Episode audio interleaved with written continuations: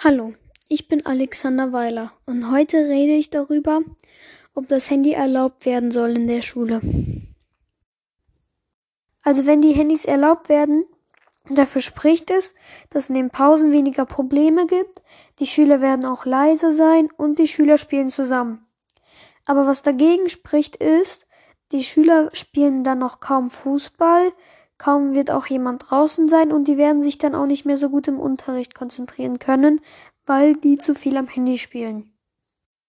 Also ich bin der Meinung, dass im Unterricht die Handys manchmal benutzt werden dürfen und auch in den Pausen.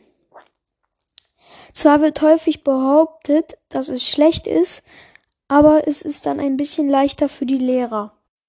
Also erstens, in den Pausen gibt es weniger Streit, weil die Schüler sich gegenseitig ihre Lieblingsspiele zeigen und, und sich nicht streiten. Zweitens, die Schüler sind dann auch leiser in den Pausen, weil die dann abgelenkt am Handy sind.